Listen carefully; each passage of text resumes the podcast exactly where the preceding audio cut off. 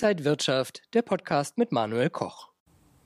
Alles neu macht der Mai oder doch Sell in May and Go Away. Auf jeden Fall startet die Dividendensaison. Und wir wollen heute darauf schauen, ob es Sinn macht, sich Aktien ins Depot zu legen, die eine besonders gute, hohe Dividende versprechen. Und das bespreche ich heute mit Christian Henke, er ist Senior Marktanalyst beim Broker IG. Christian, schön dich zu sehen beim IG Trading Talk. Hallo Manuel. Christian, ja, Dividenden besonders beliebt bei Anlegern natürlich, nimmt man gerne mit, aber soll man sich deswegen jetzt bestimmte Aktien ins Depot legen, nur weil man vielleicht auf eine Dividende schielt? Naja, auf alle Fälle würde ich mal sagen, dass natürlich die Dividende für den Aktionär sehr wichtig ist. Es ist natürlich nicht das wichtigste Kriterium, um eine Aktie zu kaufen. Ja, aber letztendlich, äh, ja, würde ich mal sagen, die Kirsche auf der Sahne, das Sahnebonbon, wenn ich natürlich eine Aktie habe, die ich letztendlich mein Depot haben möchte, wo ich auch sage, hier sieht es fundamental gut aus, vielleicht auch charttechnisch gut aus. Und wenn dann der Wert natürlich auch noch eine schöne, üppige Dividende ausschüttet, dann ist das natürlich ein Zusatzertrag für den Anleger. Und natürlich stellt sich jetzt die Frage, macht das überhaupt äh, Überhaupt auch so ein bisschen nach Dividenden zu filtern, hier sich vielleicht auch mal wirklich ähm, ja letztendlich die Rosinen rauszupicken. Und ähm, ja, wenn wir uns so den äh, ersten Chart, das erste Diagramm anschauen, glaube ich, fällt schon auf, dass sich ja letztendlich äh, die Hinzunahme von Dividendenkönige natürlich lohnt. Hier sehen wir sehr schön zum einen natürlich den deutschen Leitindex, den Performance Index und auch den DIV DAX, also den Dividenden-DAX. Äh, und hier äh, ja, sieht man doch sehr schön, beide laufen natürlich in die gleiche Richtung. Aber jetzt hier auf äh, Sicht von zwei Jahren und hier bin ich mal von einem vor zwei Jahren von einem Wert von 100 ausgegangen, damit man beide Kurven vergleichen kann, sieht man sehr schön, dass der Dividenden-DAX doch in den letzten zwei Jahren den DAX insofern hinter sich gelassen hat, weil natürlich hier im Dividendendax natürlich die Werte mit der höchsten Dividende reingenommen werden. Also das mal zu dieser Frage. Lohnt sich das, hier auf Dividenden zu setzen? Ja, auf alle Fälle. Das ist ja auch die klassische Dividendenstrategie, die natürlich auch vor allem aus den USA natürlich kommt. Und naja, es schadet, wie gesagt, nicht, wenn wir uns jetzt äh, einige Werte anschauen und die letztendlich letztendlich dann auch ähm, ja praktisch ins Depot legen mit einer hohen Dividende. Was man natürlich Manuel hier von Anfang sagen muss ist, und die Frage hatte ich jetzt auch gestern in einem Interview, ja, äh, aber wenn jetzt der Tag der Dividende kommt, dann wird die natürlich vom Kurs bereinigt. Ex-Dividende heißt das so schön. Ähm, ja, aber letztendlich ist das meistens nur ein sehr kurzfristiger Effekt. Das heißt also, ähm, die Anleger, die die Dividende bekommen haben, reinvestieren das indem sie halt neue Aktien des Unternehmens kaufen und die Anleger, die noch nicht investiert sind, nehmen diesen Dividendenabschlag zum Anlass, die Werte zu kaufen. Also letztendlich muss man schon mal vorweg sagen, äh, die Dividendenstrategie ist schon eine Überlegung wert. Du hast jetzt schon so viele interessante Punkte auch angesprochen. Zum einen muss man ja sagen, der DAX ist ein Performance-Index, also die Dividende wird damit eingerechnet. Und wenn man da auf die letzten 20 Jahre guckt, hat die Dividende da einiges bewirkt bei den Kurssteigerungen. Wenn wir mal auf den DAX schauen, welche Werte, welche Unternehmen in der ersten Bundesliga oder Börsenliga sind denn da besonders positiv, die vielleicht auch eine besonders gute Dividende zahlen? Ja, Manu, das sind einige. Man muss natürlich auch jetzt hierbei sagen, 2000, äh, wir schütten ja die Dividende für 2022 aus, jetzt hier ab Mai, beziehungsweise Ende April ab Mai ist das ja schon der Fall.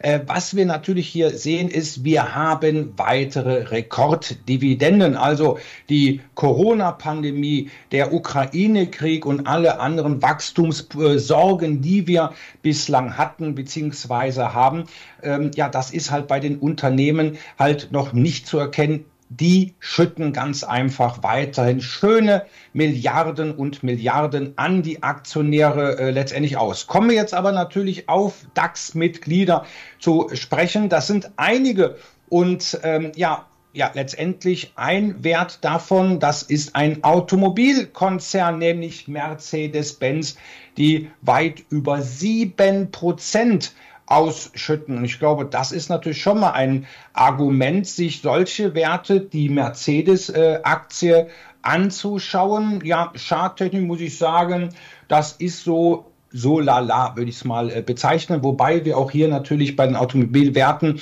ja seit den Tiefs, die wir gesehen haben, uns deutlich erholt haben. Die korrigieren aktuell, aber letztendlich auch Mercedes-Benz ist im mittelfristigen Aufwärtstrend. Und das ist natürlich für den Anleger sehr wichtig, wenn ich jetzt natürlich auch äh, verstärkt auf Aktien äh, mit die hohen Dividenden setze, dass ich natürlich auch am besten einen langfristigen Aufwärtstrend habe. Warum? Neben der Dividende habe ich dann eventuell dann auch einen hohen Kurszuwachs. Ein weiterer Wert, der natürlich auch ins Auge springt, der auch traditionell, historisch betrachtet, ähm, die immer eine hohe Dividende ähm, ausschüttet, das ist die Allianz-Aktie. Ja, damals noch so vor 10, 20 Jahren eher so als Witwen- und Waisenpapier verschrien. Nein, nein, ein sehr interessanter und vor allem lukrativer Konzern. Und hier ist es natürlich so, dass ich auch neben einer hohen Dividende auch jetzt hier eventuell auf weitere Kurssteigerungen setzen kann. Man sieht auch hier schön im Chart, dass wir jetzt hier so bei 223 Euro einen Widerstand haben. Den müssen wir überwinden. Gelingt uns das? Wir bekommen dann die Dividende plus dann auch noch ein Kurs plus muss man ganz einfach sagen, wäre das natürlich für den Anleger das richtige Engagement. Jetzt haben wir auf die deutsche Börsenliga geschaut. Vielleicht äh, gehen wir mal sozusagen eine Ebene höher auf die Eurozone. Sind da auch Aktien und Dividendenzahler, die dir ins Auge stechen?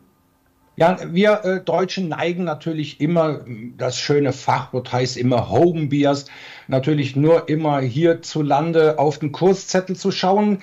Ähm, nein, auch Europa hat doch sehr interessante Werte äh, zu bieten. Und ähm, ja, was aktuell so ein bisschen mir auffällt, ist gerade äh, Aktien aus unserem Nachbarland Frankreich, die drängen sich schon förmlich auf. Ich habe zwei mitgebracht. Äh, weil ganz einfach diese beiden Werte eine hohe Dividende, ähm, Dividendenrendite haben. Das ist zum einen der Telekommunikationskonzern Orange, hört sich jetzt nicht sehr französisch an, aber der zweite Wert umso mehr, das ist Vanchy. Ähm, bei beide Konzerne, die letztendlich schadtechnisch, und das kommt ja auch noch in Kombination dazu, jetzt nach oben ausgebrochen sind.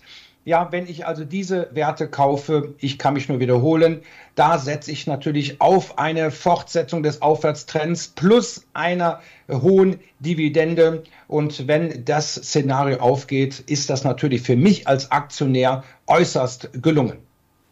Dann schauen wir mal über den Teich in die USA. Gibt es da Aktien, die sich vielleicht aufdrängen? Ja gut, das sind natürlich einige äh, Werte. Ähm, ja, ich würde mal hier zwei Werte mitbringen. Natürlich klar, äh, nicht unbedingt unter Nachhaltigkeitsaspekten äh, wahrscheinlich sehr beliebt, aber beide Unternehmen sind bekannt dafür, regelmäßig und das über einen sehr langen Zeitraum hohe Ausschüttungen vorzunehmen. Das ist zum Beispiel einmal Exxon Mobil Ölkonzern.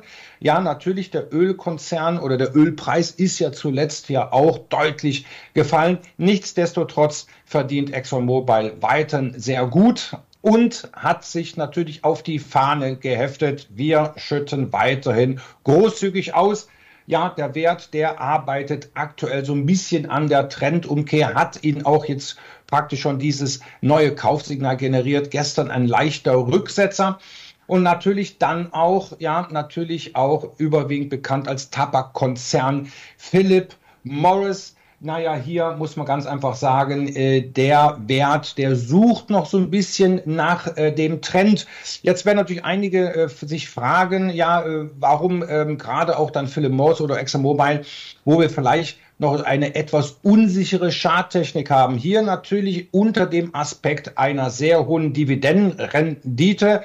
Das heißt, wenn ich natürlich einen solchen Wert kaufe, ja, und ich habe jetzt vielleicht nicht so den klaren Aufwärtstrend, heißt es natürlich auch hier Obacht, das heißt eigentlich auch äh, immer das Risikomanagement im Auge behalten, hier auch logischerweise einen Stop-Loss platzieren, der vielleicht etwas enger liegen darf äh, gegenüber den beiden Beispielen aus unserem Nachbarland Frankreich wie Orange oder Vanchy. Ähm, da gibt es noch andere Werte, die jetzt auch schartig nach oben ausgebrochen sind. Da kann ich natürlich etwas mit den Stop-Loss großzügiger sein. Nichtsdestotrotz unter, der, unter dem Aspekt einer hohen Dividendenausschüttung, da letztendlich natürlich ExxonMobil und Philip Morris, die dann auch unter dem Gesichtspunkt der Diversifikation nicht fehlen dürfen. Christian, ich glaube, viele Anleger fragen sich auch, wann muss man eine Aktie besitzen, damit man auch von den Dividenden profitiert. Kannst du uns vielleicht da auch noch kurz aufklären? Naja, in Deutschland, ich weiß jetzt nicht, wie jetzt die Regeln in Amerika sind, aber in Deutschland und Europa ist es im Grunde so, man sollte schon so ein paar Tage vor der äh, Hauptversammlung Aktionär sein. Und ja, in Deutschland ist es ja so, dass halt am Tag der Hauptversammlung, wenn es nicht äh, gerade ein Freitag ist, also dann am darauffolgenden Werktag, dass es dann zu der Ausschüttung kommt und dann ja, freut sich natürlich der Anleger, wenn er dann auf seinem Kontoauszug, Depotauszug sieht, dass ihm die Dividende gut geschrieben wurde. Christian, vielleicht schauen wir noch mal so auf das gesamte Bild. Wie sollten Anleger sich vielleicht momentan aufstellen für die nächsten Wochen, positionieren, Dividenden mit einkalkulieren? Naja, erstens natürlich, wenn wir uns das ganz große Bild, also die Gemengelage anschauen, ähm, ist die Dividendensaison doch auch ähm, sehr, sehr wichtig für die weitere Entwicklung. Ja, das heißt, wir haben in Deutschland eine neue und eine weitere Rekordsumme, die ausgeschüttet wird. Und wie ich ja schon vorhin gesagt habe, da werden natürlich viele Anleger das Geld reinvestieren, beziehungsweise die noch nicht investiert sind, werden einsteigen. Aber letztendlich die Dividendensaison, das ist natürlich auch ähm, ein Kurstreiber, was uns natürlich anschiebt. Natürlich, klar, wir haben auch ähm, die Belastungsfaktoren, ja, jetzt natürlich First Republic Bank in den USA, die Angst vor einer Bankenkrise, bekommen wir doch dadurch jetzt eine Rezession. Ja, nichtsdestotrotz, die Märkte wollen nach oben. Wir haben natürlich bis Ende April haben wir eine sehr starke Saisonalität gesehen. Ähm, jetzt ähm, ab Anfang Mai bis Anfang Mai ungefähr, so bis um den 6. Mai, kann es dann noch etwas schwächen, aber dann statistisch, mathematisch, saisonal betrachtet, ist der Mai gar nicht mal so schlecht äh, wie sein Ruf. Eigentlich, äh, ja, würde ich mal sagen, neutral. Es ist, besteht also kein Grund, im Mai seine Aktien zu verkaufen oder auf ein Aktienengagement zu verzichten. Sagt Christian Henke, Senior Marktanalyst vom Broker IG. Christian, vielen, vielen Dank für diese Einblicke. Sehr gerne. Und Ihnen und euch, liebe Zuschauer, danke fürs Interesse am IG Trading Talk. Einen guten Start in den Mai wünschen wir. Mehr Infos finden Sie noch auf IG.com. Bleiben Sie gesund und munter, alles Gute und bis bald. Und wenn euch diese Sendung gefallen hat, dann abonniert gerne den Podcast von Inside Wirtschaft und gebt uns ein Like.